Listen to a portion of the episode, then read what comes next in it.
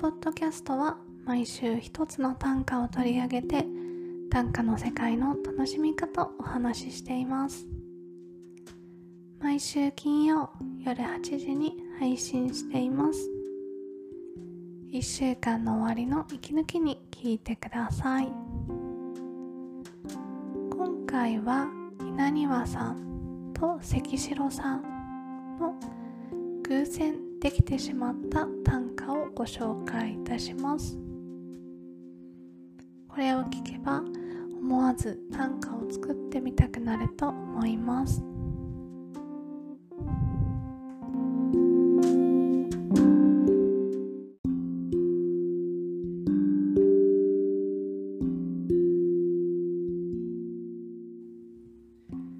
アルメニア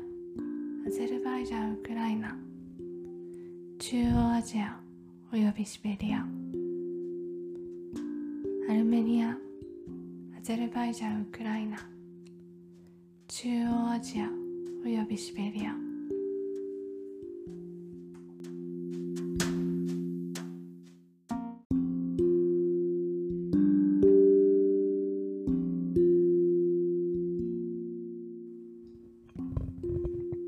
い、えー今回は稲庭さんと関城さんのアルメニアアゼルバイジャンウクライナ中央アジアおよびシベリアという短歌をご紹介します、えーこの短歌はですね実は短歌じゃないんですよ。短歌を作るはずじゃなかったんだけど偶然短歌みたいになっちゃった歌が回ご紹介する短歌になりますであの偶然短歌になっちゃったっていうのはあのこの短歌はですね実はウィキペディアの説明文からたまたま五七五七七になっている言葉を抜き出したものなんですね。あのだからウィキペディアの説明文だから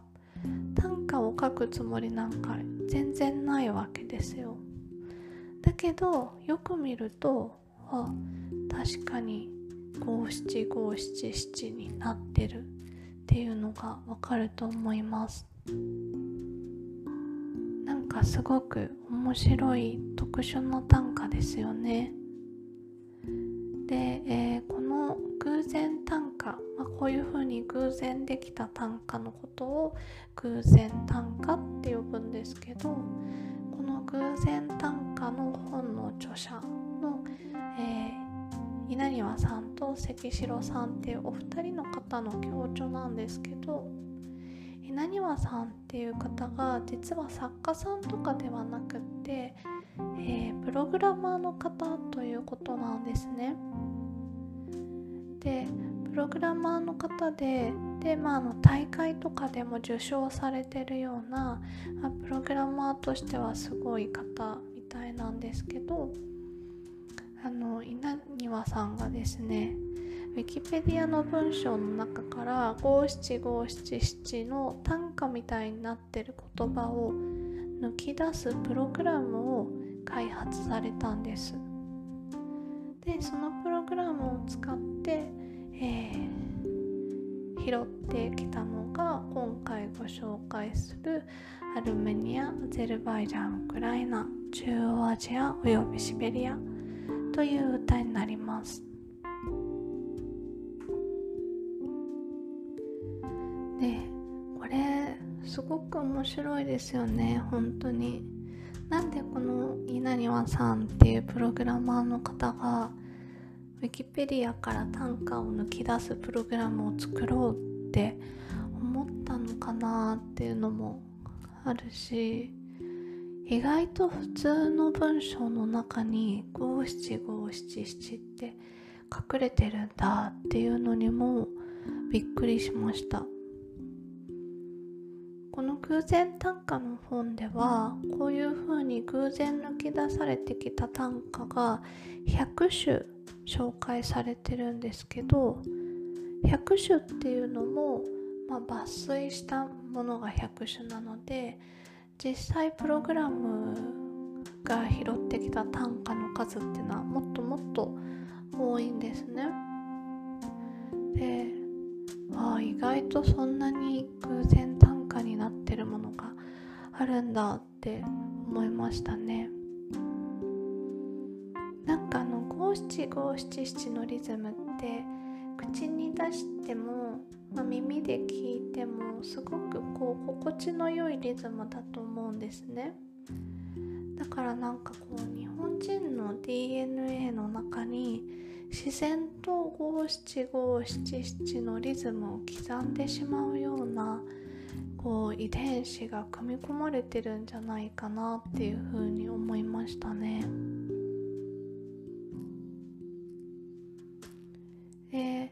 のあとはこの偶然短歌を見てすごくこう励まされたのが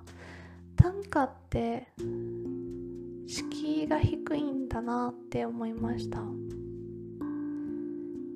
あのなんか短歌を作ったことがない方が短歌を初めて作ろうって思うとすごく敷居が高いと思うんですよ。多分わからないことが多くてあの五七五七七ってのはわかるけど例えば「え季語はいるのいらないの?」とか、まあ、いらないんですけどあとはこう百人一首みたいにね昔の言葉を使わないといけないんじゃないかなとか文字もあの旧仮名遣いをしなきゃいけないんじゃないかとかなんかあのまあいろいろねこう作るって言っても簡単には作れないってこう躊躇しちゃうと思うんですけどあの今回の短歌はただ土地のな名前を並べただけじゃないですか。でこれでもなんかなんとなく短歌っぽくなっちゃってるっていうのがあるんであんまりこうなんか短歌をこれから作ってみたいけど難しいかなって躊躇している方はなんかこの偶然短歌を見て是非あのなんだろう安心してほしいなって思いました。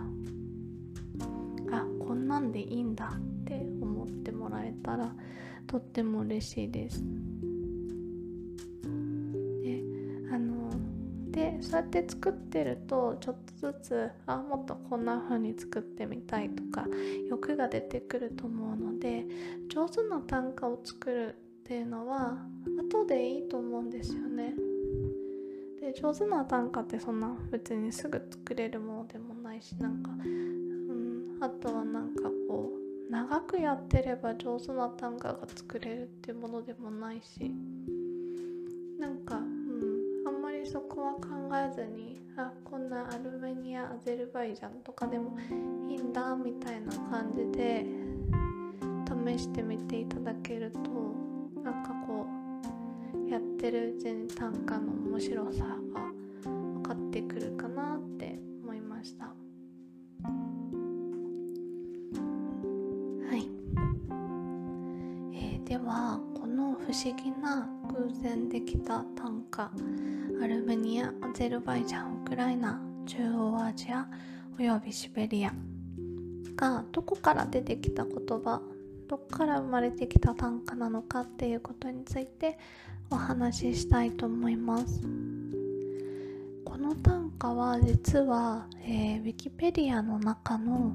モロカン派という言葉の説明の文章になりますモロカン派っていうのは私も今回初めて知ったんですけど、えー、昔ロシアで迫害されていた方たちのことをモロカン派というふうに呼ぶそうです。で、えーと、ロシアのまあ農民小作人みたいな、まあ、あの使われるねこう土地の人とかにこう使われるような農民たちがいたわけですけど、まあ、ロシア正教ではなくってこう違うような信仰を持っていたそうなんですね。であのまあ異教京都異端者なわけですよねロシア側からすると。なので、まあ、いつらは異端者だっていうことであの迫害を受けてたんですよ。まあ、例えば拷問されたり処刑されたりとか。で、えー、ついに、まあ、あのロシアの政府が、まあ、こういう異端者を国には置いておけないっていうことで迫害を始めるんですね。つまり、えー、ロシアの中心部から、えー、地方の厳しい土地へ追いやってしまうんです。でその追いやる先というのがコーカサス山脈の地域に、えー、そのモロカン派の方たちを迫害してしまうんですけれどもそのコーカサスコーカサス山脈の、えー、中でも特にアルメニアアゼルバイジャンウクライナ中央アジアおよびシベリアの辺りに異端者を追い払ったということだそうです。なので、えー、今回の短歌の言葉っていうのはモロカン派の方が迫害された追い払われたその行き先地域の名前になっています。おーって感じですよね。まさかこんな土地の名前の羅列だけの歌にですね。そんなロシアの、まあ、悲しい歴史があったなんてっていう、うん、なんかその背景を知るとですねこの土地の名前の羅列だけの歌にもこう意味が出てきてなんかこうちょっと面白くなるかなって思いました。あの本当の短歌だったら、まあ、説明をしなくても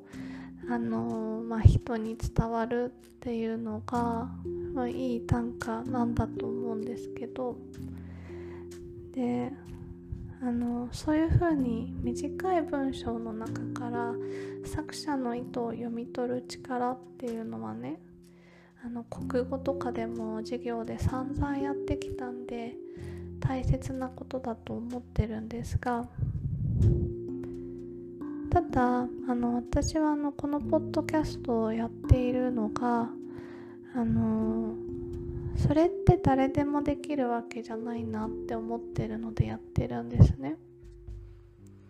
なんかその見て作者の意図がすぐ読み取れる人っていうのはある程度こう、えー、自分で訓練を積んで習熟してできるようになった人とかもともとまあそういう感性が、まあ、飛び抜けてる人とかだと思っていて世の中にはそうじゃなくってこういう文芸作品文学作品をあのなんかいろいろ書いてるけどよくわかんないって思っちゃう人が多いと思うんですよ。でそういう方がまあわかんないってなってあのなんだろうこういういい作品をこうなんだろうな。理解する機会がこうなくなっちゃうっていうか自らそういう機会を捨てちゃうっていうのはすごくもったいないと思ってて。だからあの今回はね偶然短歌の紹介ですけど私あの普通の短歌の時もこういう風にこの短歌の裏の意図ってこういうことじゃないですかねっていうお話を毎週していますでそれはただ短歌を見ただけではなんだかよくわかんないっていう人にも実はこの短歌ってこういう意味があってあのー、すごく面白いんだよっていうのを言葉で伝えてみたいなという思いでやっています。だからなんかあの偶然短歌のねサイトとかこう見るとねあのこれ裏の意図がないと分かんないのは短歌じゃないよねみたいな意見もあったりするんですけどまあそうなんですけどね。そうなんですけどあの説明したことで面白さが出る言葉っていうのもまあ私としてはいいのかなって思ったりしています。とまとまりがなくなってしまいましたけど、えー、今回はプログラムが抽出してきた偶然できた偶然短歌をご紹介しました。